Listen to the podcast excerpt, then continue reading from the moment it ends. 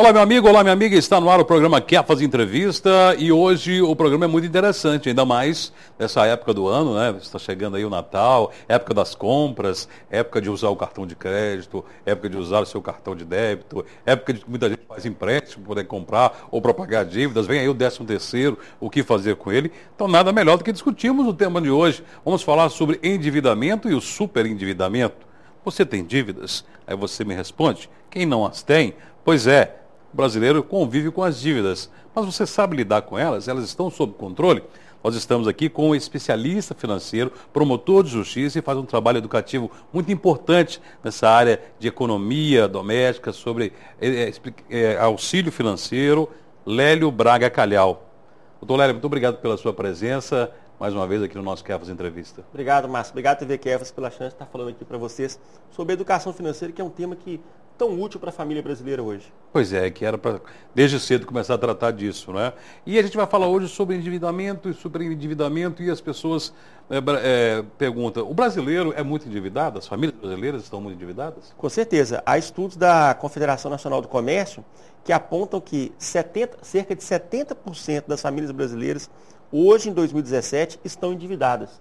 Ou seja, de cada 10 famílias, sete famílias estão endividadas. Então, assim, esse número sobe um pouquinho para 71%, baixa para 68%, mas ele sempre está girando ali. Ou seja, sete a cada dez, dez famílias é um número muito alto para um país. E, eu, e a dívida, ela, ela é sempre um obstáculo para você obter um progresso financeiro na sua vida.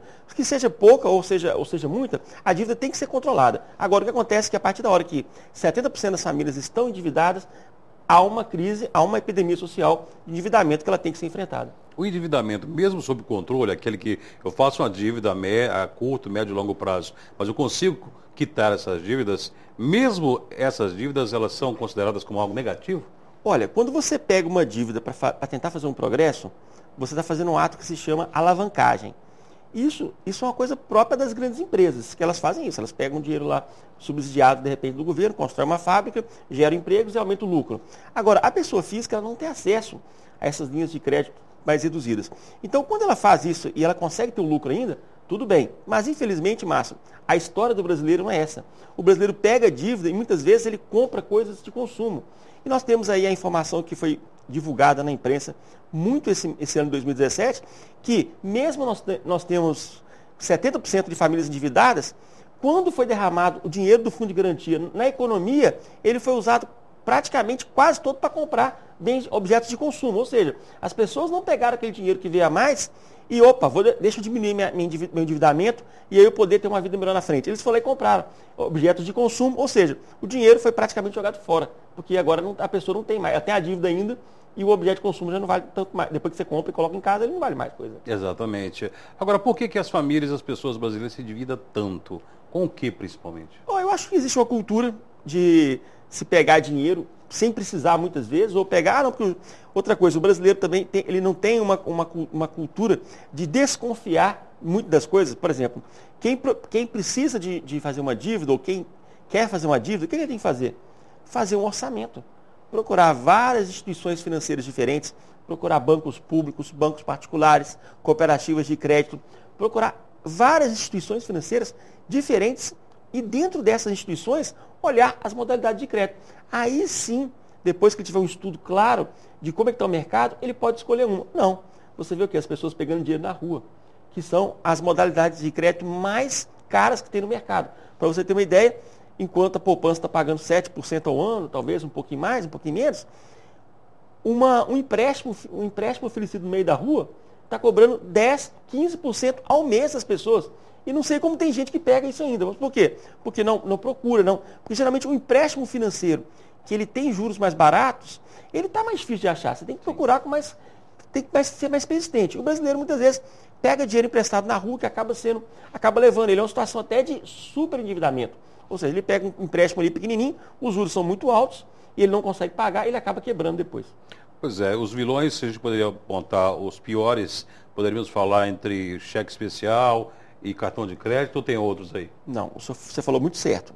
O grande vilão hoje do superendividamento do consumidor e do endividamento do consumidor é o cartão de crédito. Mas não o cartão de crédito em si, o mau uso do cartão de crédito. pes essas pesquisas que a Confederação Nacional do Comércio fazem, que são espetaculares sobre endividamento do consumidor, elas apontam o seguinte, que 77% das dívidas dos consumidores brasileiros são oriundas do mau uso do cartão de crédito. Ou seja, a pessoa pega o cartão de crédito, acaba gastando em objetos de consumo e acaba entrando no rotativo do cartão de crédito, não aguenta pagar e acaba aumentando uma situação de, de superendividamento. Pois é, uma situação que a maioria dos brasileiros já vivenciou, não é? E hoje nós estamos falando aqui sobre educação financeira e principalmente endividamento de cada dez brasileiros, sete né, famílias estão endividadas. Né? E há aquelas dívidas que são chamadas por muitos dívidas impagáveis, os, as bolas de neve, né, aquelas que começam deste tamanho e acabam se transformando em algo incontrolável para as famílias. Daqui a pouco, depois do intervalo, nós vamos continuar conversando com o Dr. Lério Calhau sobre educação financeira e endividamento. E há um, um aspecto ainda do superendividamento e como sairmos do, das dívidas e controlarmos o que gastamos. Daqui a pouco, depois do intervalo. De volta com quem faz entrevista e hoje um assunto muito sério. Estamos falando de endividamento e superendividamento. E já descobrimos com o nosso convidado de hoje que a maioria, a grande maioria das famílias brasileiras estão endividadas. Descobrimos também que o cartão de crédito é o grande vilão. E também a falta de cultura da, do crédito, né? de aproveitar, de usufruir do crédito. Nosso convidado de hoje é o promotor de justiça, um especialista em educação financeira, Lélio Braga Calhau. Toledo, nós falamos aqui em essa cultura da, do crédito. Nós tivemos aí, a partir dos anos 2000, é, nos últimos 15, 17 anos, uma oferta de crédito muito grande. Né? Mas é, o brasileiro foi com muita sede ao pote? Os bancos foram com muita sede ao pote. Os bancos se aproveitaram de brechas legais, obviamente, e fizeram uma oferta massiva de crédito na, perante a sociedade, sem que o governo exigisse deles que houvesse uma campanha de conscientização da população brasileira sobre o uso responsável do crédito. Então, assim, muitas pessoas compraram equipamentos eletrônicos financiados em 36 meses, compraram carros financiados em 7 anos. Você comprar um bem e você pagá-lo de forma rápida e de forma equilibrada, ele, ele pode ser um. Você não, não é só a questão do lucro, você pode ter um pequeno prejuízo, mas você teve uma satisfação pessoal. Sim. Mas a partir do momento que você faz dívidas que são de longo prazo, você começa a sabotar o seu futuro financeiro. Porque eventualmente o seu, você não vai ter um aumento salarial de um ano para o outro, eventualmente pode acontecer de algum parente passar mal no meio do caminho, você tem que colocar algum dinheiro para ajudá-lo, ou eventualmente até você pode ser demitido. Sim. E essas pessoas ficaram com essas dívidas. Ou, por exemplo, um financiamento de um automóvel, sete anos depois, o automóvel vale, vai, vai valer muito pouco perante o, o, o valor que ele pagou naquele carro. Muitas vezes, esses financiamentos de veículos, e o financiamento de veículo é um problema que a classe média enfrenta, no sentido de que é um dos responsáveis pelo seu endividamento específico, muitas vezes a pessoa vai pagar três vezes o valor do carro durante cinco ou sete anos. Quando, de repente, se ela financiasse apenas uma parte do veículo durante três anos, o problema não seria tão grande. Então, a questão é que a população brasileira foi, ela foi, ela foi inundada com oferta de crédito, com crédito muito fácil, e ela não foi orientada ao mesmo tempo pelos governos que passaram sobre como usar esse crédito de modo racional. Infelizmente, você vê, quando você procura a palavra educação financeira no Google, as primeiras páginas de educação financeira são as páginas dos bancos. Quando eu tenho uma conta num banco há mais de 30 anos, eu não sabia que meu banco tinha uma página de educação financeira. E ela está lá, ou seja, na verdade os bancos não têm interesse nenhum que a população tenha educação financeira. E aí, Márcio, o nosso site educaçãofinanceiraparatodos.com, que ele já está há três anos aí Sim. na internet, nós temos mais de mil acessos por dia. E nós temos palestras, e-books e tudo, e todas as informações possíveis para as pessoas terem que elas que têm que ser as gerentes da sua vida financeira. É importante que você tenha é, não existe essa figura do gerente do banco. Ah, eu tenho o meu gerente, é o meu gerente. O meu, meu gerente não existe. O gerente é do banco. O seu gerente é você. Então, Márcio, uma coisa que eu acho que é importante para o brasileiro tem que entender isso. Isso dói. Você é o único responsável pela sua vida financeira. Então não bota a culpa em governo, não bota a culpa em, em, trabalho, em empregador, não bota a culpa em ninguém. É, é, lógico que nós passamos eventualmente por alguma situação de demissão, alguma situação de ter que mudar, de ter que ter uma queda de consumo. Isso, isso tá, todo mundo está tá sujeito a isso. Mas você primeiro tem que pensar o seguinte: tudo de bom e ruim que acontece na sua vida financeira é sua única responsabilidade. Então, por exemplo, a palavra promoção e liquidação, as palavras. elas têm uma capacidade de desarmar as pessoas para fazer compras de, uma forma. Chega a ser, chega a ser terrível isso. É, as pessoas estão endividadas, mas quando elas veem essas palavras, promoções e liquidações, elas se desarmam e entram nas lojas e acabam comprando mais. Então é o seguinte, e outra coisa, e muitas vezes o Estado ele não tem fiscais suficientes para coibir é, é, efetivamente todas as ofertas é, enganosas, todas abusivas. Então é importante que o consumidor sempre desconfie. Para mim, Márcio, é o seguinte, olha, eu compro quando eu preciso ou quando eu quero, eu faço um estudo. Eu tento fazer, logicamente, nós somos seres humanos, nós não temos só razão. E outra coisa, que vida seria uma vida que não tem emoção também? Então você quer comprar com emoção também? Só que é o seguinte, muitas vezes nós temos maus fornecedores que, de forma maliciosa, se aproveitam para é, empurrar produtos ruins nos consumidores, é, vender falsas liquidações. Nós tivemos o caso recente da Black Friday. O Black Friday, para mim, é, no Brasil não funciona. E muitas vezes nós vemos o quê? Pessoas, primeiro que é o seguinte, uma população que está 70% endividada, segundo a Confederação Nacional do Comércio, ela não pode, a, a, a meu ver, é, olhar Black Friday como uma prioridade, ela tem que olhar como um fato da vida. Mas prioridade não, muita gente fica esse ano todo esperando Black Friday para, de repente, fazer compras desnecessárias, comprar bens que eles não precisam e acabar em entrar numa situação não de endividamento, mas de superendividamento. Porque, ó, depois do Black Friday tem o Natal, depois em janeiro tem material escolar, matrículas novas, IPTU, IPVA, e as pessoas entram no Black Friday muitas vezes sem pensar nisso de forma inconsequente. Então, tem que tomar cuidado. Black Friday, promoção, liquidação, são situações que devem ser vistas como qualquer outra na vida. Agora, ent... ah não, entrou a promoção, eu quero comprar? Não, não desarma o seu coração, não. Você tem que ir para uma compra, você tem que ir para uma compra da mesma forma como o vendedor vai para uma venda. Ele se prepara. Então o comprador também tem que se preparar. Pois é, não é a compra por impulso, né? Mas nós brasileiros, nós compramos é, por é, impulso, né? E pela razão, pela lado emocional e não pela razão. Eu preciso mesmo desse produto? Eu tenho a necessidade desse produto? E se tenho, como eu vou comprar esse produto? É raciocinar, raciocinar é pensar. Como diz o doutor Lério, um vendedor, quando vai te vender, ele está muito bem preparado, ele tem muitos argumentos para te convencer. E você também tem que ter muito argumento para te convencer também. Né? Daqui a pouco, depois do intervalo, nós vamos falar sobre superendividamento e outras dicas para você se controlar você afundou aí o pé no, no, Black Friday, vem aí o Natal e agora? Está pensando em usar mais margem no cartão de crédito? Está pensando em enrolar sua dívida no cartão de crédito? Ir lá no cheque especial, fazer empréstimo consignado? Daqui a pouco, depois do intervalo, eu vou te dizer. Voltamos com quem fazer entrevista, que assunto bom, né? Estão ajudando, está ajudando você a pensar um pouco mais sobre compras, sobre consumo, sobre necessidade ou não de consumir, sobre endividamento e sobre expressão, a palavra que vai assustar muita gente, que é o superendividamento.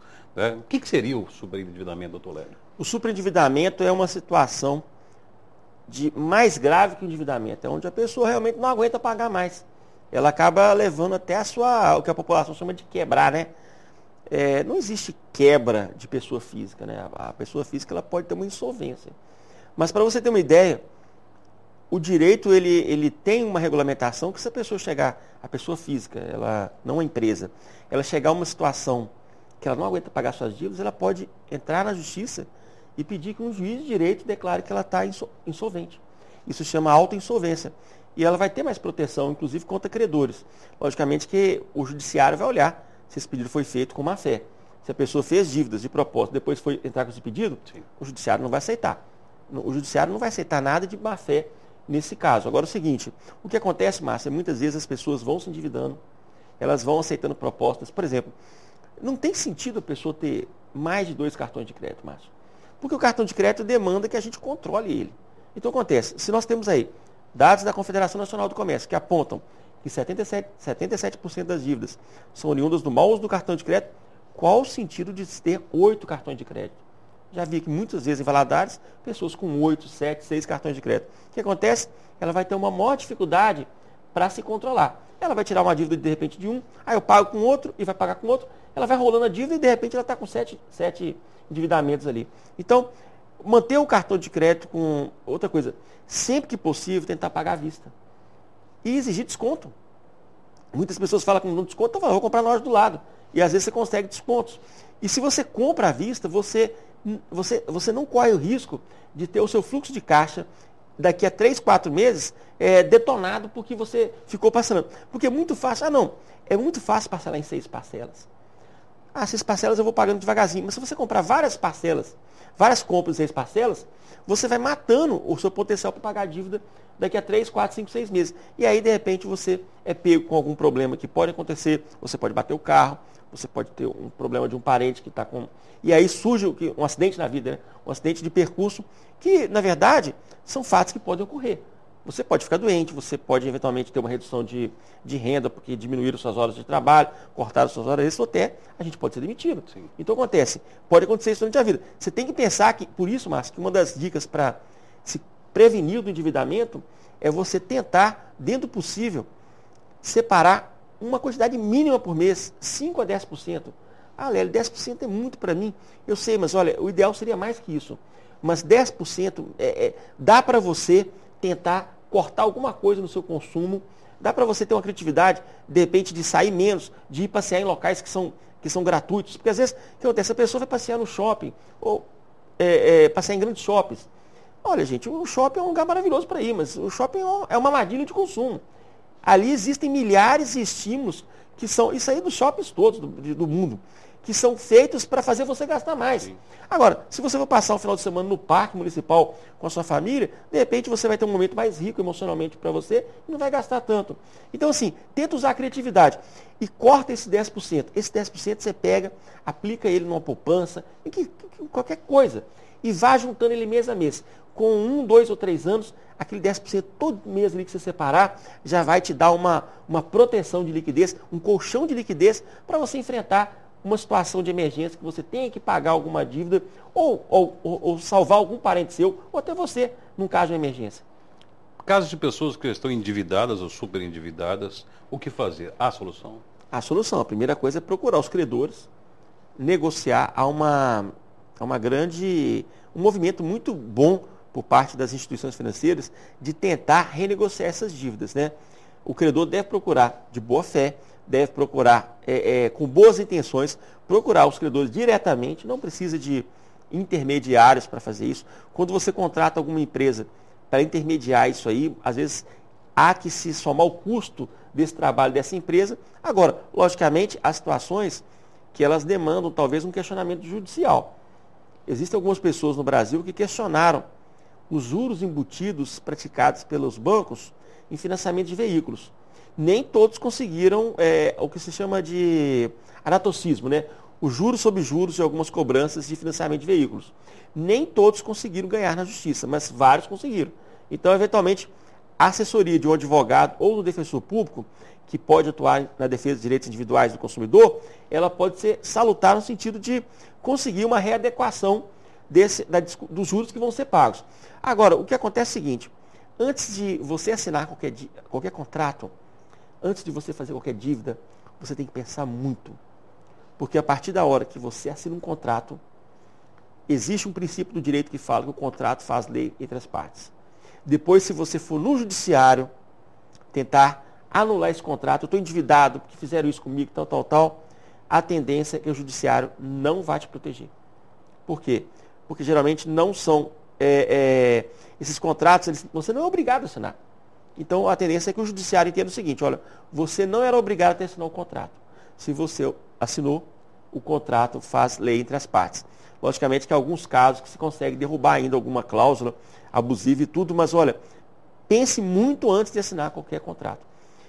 Se você for alugar um imóvel, pense muito antes de assinar, leia bastante aquele contrato, consulte um defensor público, um advogado, ou consulte até o PROCON. Na, nas redes sociais tem muita informação na, na, internet, informação boa. De cuidado tem que ter, porque depois que assina um contrato, pode complicar a sua vida e eventualmente pode surgir um endividamento daquilo ali. Então, é assinar um contrato sem, com, sem verificar. Outra coisa, verificar se você tem dinheiro para pagar as parcelas do meio para lá do contrato, porque às vezes a pessoa pensa assim, não, eu consigo pagar daqui tal, mas pô, daqui a três meses você tem que pagar uma matrícula de faculdade, daqui a seis meses você tem essas férias, você quer tirar, ou fatos assim que surgem do nada, né? Você pode ser convidado, de repente, para um casamento, Sim. e você pode, seus filhos podem ser convidados para uma festa, de repente pode surgir um monte de dívida que você acha que não vai ter e que você estava contando, uma multa de radar, uma multa, eh, tem umas multas que são bem salgadas hoje, elas podem levar a pessoa a situação de endividamento. Então, ter essa cautela de separar os 10%, eu acho que isso aí já ajuda bastante a pessoa a evitar cair nessa situação.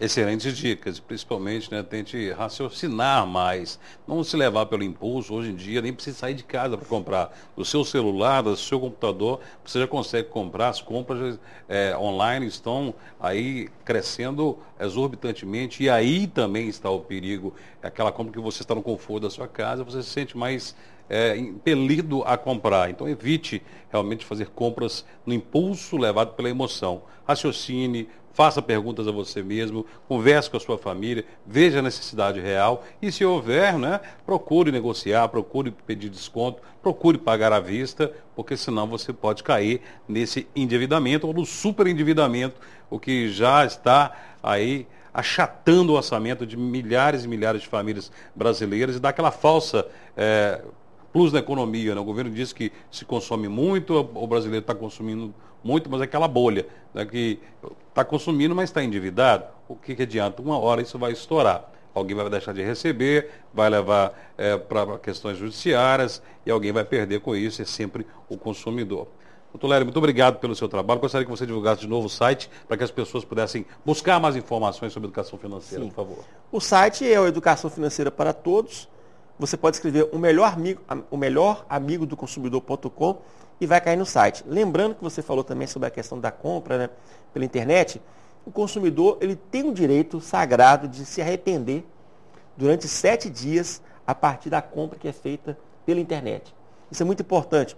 A compra feita fora do estabelecimento. Se você receber uma ligação de telemarketing, que eles estão bombardeando os consumidores aí sempre aí, ligando toda, a todo momento, e você se arrepender, nos sete dias seguidos, você tem direito de se arrepender daquela compra e você entrar em contato com a empresa e cancelar aquela compra. Então, é compra pela internet, qualquer compra feita fora do estabelecimento, você tem o direito de reflexão, o direito de sete dias de se arrepender e, inclusive, se o produto foi entregue para você, segundo um julgado do STJ, a devolução do produto para a empresa, quem tem que pagar ela, não é você, consumidor. Então, direito do consumidor é importante. Isso e outras coisas que interessam as pessoas. Para ter o um equilíbrio financeiro, você pode encontrar no nosso site lá, o melhor amigo do consumidor, que é o, o link do Educação Financeira para Todos. Maravilha. Entre no site, consulte, pesquisa e se prepare, porque vem aí muitas ofertas, muita sedução para você comprar e se endividar agora nesse final de ano. Então, contenha-se, procure ajuda, consulte o site, procure se questionar e para ter um 2018 sem dívidas. Doutor Hélio, mais uma vez, muito obrigado. E aqui, já publicamente, gostaria imensamente de agradecer e parabenizá-la pelo excelente trabalho que fez em Valadares durante quanto tempo? Dez anos. Dez anos como promotor de justiça, curador eh, da, da saúde, direito do consumidor e tudo mais. Tolério, que está por méritos, por promoção, eh, indo para Belo Horizonte. Inclusive, hoje é o último dia dele aqui Governador Valadares. Nós só desejamos para ele sucesso em sua carreira e sua vida pessoal. Fizemos um grande amigo, certamente não vai esquecer das amizades de Governador Valadares, que a sua estada e sua carreira em Belo Horizonte possa ser promissora, porque fez um belo trabalho em Valadares. Obrigado, Márcio. Mais uma vez quero agradecer você pela, pelo convite, pela atenção, a TV Kefas, Padre Assis, seu Edson Freitas e parabenizar vocês pelo trabalho fantástico cristão que a TV Kefas está fazendo aqui na região e desejo também sucesso muito grande para a TV Kefas para popularizar e para ajudar cada vez mais as pessoas com a vida cristã. Um abraço. Muito obrigado, sucesso, fique com Deus, Deus lhe abençoe nessa nova empreitada, nova jornada agora na capital mineira. E a você, muito obrigado pela sua audiência, até o próximo encontro, até o próximo Kefas Entrevista.